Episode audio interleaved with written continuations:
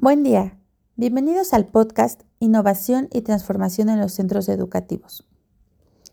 En este episodio hablaremos acerca de las dificultades para convertirnos en docentes innovadores. El proceso de desarrollar innovación en un centro educativo siempre es algo complejo, tanto para quienes la liderean como para la comunidad educativa en general, estando este proceso a su vez sometido a múltiples influencias que pueden provocar su éxito o fracaso. Los centros que pese a la negativa situación actual se atreven a apostar por la innovación, han demostrado un verdadero interés intrínseco por la mejora educativa. No obstante, conviene plantearse a qué precio lo hacen, dado que en los procesos de innovación siempre aparecen dificultades, formando parte del propio tejido del cambio que se pretende desarrollar. Algunas de estas dificultades son el miedo. Cuando debemos realizar un cambio, sentimos muchas emociones al mismo tiempo, desde la ansiedad hasta el miedo a lo desconocido. El cambio es algo nuevo, donde perdemos el control de ciertas cosas y no sabemos totalmente lo que nos depara el futuro. El miedo es innato en el hombre y debemos entenderlo como una forma de avanzar cautelosamente por aquellos proyectos que emprendamos. Dificultades técnicas. A partir de la entrada de las tecnologías de la comunicación a las instituciones educativas, muchos docentes no han sabido cómo enfrentar los nuevos retos que plantea la educación.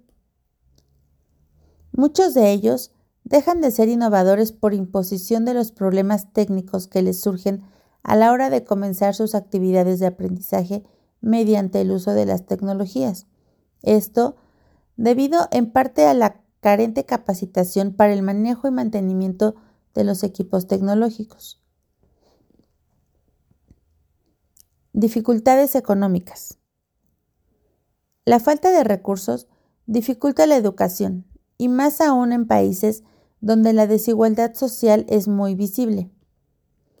En México existe una notoria falta de recursos, materiales básicos, tecnológicos, mobiliario y equipamiento de primera necesidad en buena parte de las escuelas públicas del país, especialmente en las que atienden a la población con menores ingresos.